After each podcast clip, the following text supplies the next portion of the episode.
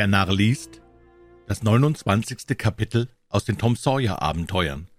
Es heißt Tom und Beckys Heimkehr und ist natürlich von Mark Twain. Der Dienstagnachmittag kam und schwand, die Dämmerung setzte ein, das Städtchen St. Petersburg trauerte noch tief. Die verlorenen Kinder waren immer noch nicht aufgefunden, in der Kirche war öffentlich für sie gebetet worden, und wie viele Gebete mochten im stillen Kämmerlein zum Himmel aufgestiegen sein aber noch immer kam keine bessere Kunde aus der Höhle. Die Mehrzahl der Suchenden hatte die weitere Nachforschung aufgegeben und war zu ihren täglichen Beschäftigungen zurückgekehrt. Sie meinten, die Kinder würden doch niemals wiedergefunden werden. Frau Thatcher war ernstlich erkrankt und lag meist in Fieberphantasien. Die Leute sagten, es sei herzbrechend anzuhören, wie sie nach ihrem Kinde riefe, den Kopf hebe, um wohl eine Minute lang zu lauschen und ihn dann ermattet und seufzend wieder niedersinken zu lassen. Tante Polly war in tiefste Schwermut verfallen, ihr graues Haar war beinahe schneeweiß geworden. Am Dienstagabend ging alles im Städtchen traurig und hoffnungslos zur Ruhe. Etwa gegen Mitternacht brachen die Glocken in ein wildes Geläute aus, und im nächsten Augenblick waren die Straßen voll von Gruppen halb angekleideter Gestalten, welche wie wahnsinnig »Heraus, heraus, Sie kommen, Sie kommen« in die Nacht hineinschrien Blechpfannen und Hörner halfen das Getöse noch vermehren. Die Bevölkerung drängte sich in Massen dem Flusse zu, den wiedergefundenen Kindern entgegen, welche in einem offenen Wagen daherkamen, der von jubelnden, jauchzenden Männern gezogen wurde. Im Nu war der Wagen dicht umringt, und mit Jubel und Hurraruf bewegte sich der Triumphzug die Hauptstraße hinauf. Alle Häuser waren festlich beleuchtet, niemand fiel es ein, nochmal zu Bett zu gehen. Es war der größte Moment, den das Städtchen je erlebt hatte. Während der ersten halben Stunde bewegte sich die Einwohnerschaft in langem Zuge durch Richter Thatchers Haus. Die geretteten Kinder wurden mit Fragen und Küssen überschüttet, der armen Mutter die Hand vor Mitgefühl fast ausgerenkt und dabei das ganze Haus mit Tränen förmlich überschwemmt. Tante Pollys Seligkeit war vollkommen, und bei Frau Thatcher fehlte nicht viel dazu. Ihr Glück konnte jedoch erst vollständig sein, wenn der Bote, den man alsbald mit der großen Neuigkeit nach der Höhle gesandt, dem armen, trostlos weitersuchenden Vater die Freudenkunde überbracht haben würde. Tom lag auf dem Sofa. Einer atemlos lauschenden Zuhörerschaft, die um ihn herumstand, erzählte er die Geschichte seiner wunderbaren Abenteuer, wobei er nicht verfehlte, aus freier Erfindung manch wirkungsvollen Zug zur weiteren Ausschmückung anzubringen.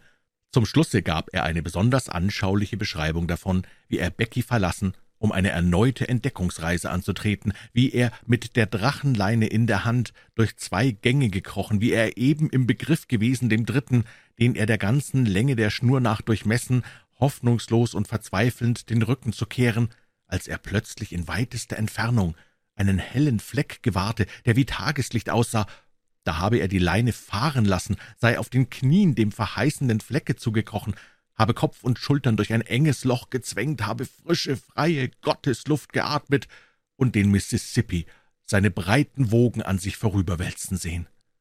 Wäre es zufällig Nacht gewesen, so dass kein heller Fleck zu sehen war, dann würde er den Gang nicht weiter untersucht haben.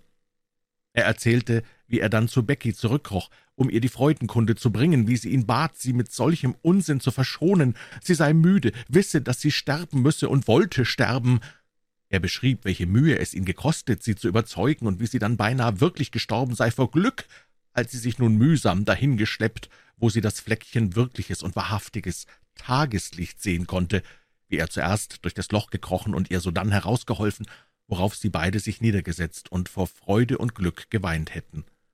Dann sagte er, seien ein paar Männer in einem Boot den Fluss dahergekommen, er habe sie angerufen und von seiner und Beckys Lage und von ihrem halb verhungerten Zustande erzählt, wie ihm die Leute zuerst nicht hatten glauben wollen, weil es ihnen wie ein tolles Märchen geklungen, denn, sagten sie, ihr seid ja fünf Meilen unterhalb der Bucht, in der die Höhle ist, sich aber dann doch eines anderen besonnen und sie an Bord genommen hätten. Dann seien sie nach einem Hause gerudert, hätten ihnen ein Abendessen gegeben, sie ein paar Stunden lang ausruhen lassen und sie dann endlich nach Hause gebracht. Vor Tagesgrauen wurden denn auch der Kreisrichter und die Handvoll Leute, die ihm noch immer treulich suchen halfen, vermittels des Leitfadens, den sie hinter sich herlaufen ließen, aufgesucht und ihnen die freudige Botschaft überbracht. Alles war eitel Glück und Freude. Drei Tage und drei Nächte der Trübsal und des Hungers lassen sich jedoch nicht mit einem Male abschütteln. Das sollten auch Tom und Becky erfahren. Mittwoch und Donnerstag mussten sie das Bett hüten und schienen nur immer elender und müder zu werden. Tom freilich fing schon am Donnerstag an, ein wenig herumzukriechen, zeigte sich Freitag auf der Straße und war Sonnabend fast wieder er selber.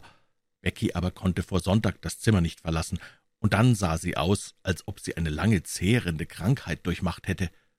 Tom hörte von Hacks krank sein und ging am Freitag ihn zu besuchen, wurde aber nicht zu ihm gelassen, ebenso wenig an den beiden folgenden Tagen.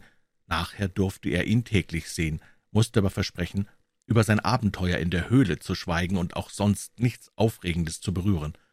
Frau Douglas, die treue Pflegerin, war immer zugegen und passte auf. Zu Hause hörte Tom von dem nächtlichen Abenteuer hinter dem Douglaschen Besitztum, auch, dass man den Körper des einen Halunken im Fluss nahe an dem Landungsplatz der Dampffähre gefunden habe. Er war sicherlich bei dem Fluchtversuch ertrunken. Etwa vierzehn Tage nach Toms Befreiung aus der Höhle machte dieser wieder einmal einen Besuch bei Huck, welcher mittlerweile genügend zu Kräften gekommen war, um ein aufregendes Gespräch ertragen zu können. An Stoff dazu fehlte es Tom nicht. Sein Weg führte ihn an des Kreisrichters Haus vorüber, und er trat ein, um nach Becky zu sehen. Deren Vater und ein paar Freunde fingen ein Gespräch mit ihm an, und man fragte ihn scherzweise, ob es ihn nicht gelüste, noch einmal in die Höhle zu gehen. Tom meinte, warum nicht, das würde ihm nichts ausmachen. Da sagte der Kreisrichter, »Tollköpfe, wie du einer bist, gibt's noch mehr Tomnarren, zweifle ich keinen Augenblick, aber wir haben der Sache ein Ende gemacht, in der Höhle soll von nun an keiner mehr verloren gehen.« »Wieso?« »Weil ich die große Eichentüre mit Eisen hab beschlagen lassen und dreifach verschließen lassen und weil ich die Schlüssel dazu selber verwahre.« Tom wurde weiß wie ein Leinentuch. »Herrgott, was gibt's, Junge? Schnell, bring mal ein Glas Wasser!« Das Wasser wurde gebracht und Tom damit bespritzt. »So, so, mein Junge, ist dir nun besser? Sag doch nur mal ums Himmels willen, was mit dir los ist, Tom?« »Ach, Herr Kreisrichter, in der Höhle war ja der Indianer Joe.«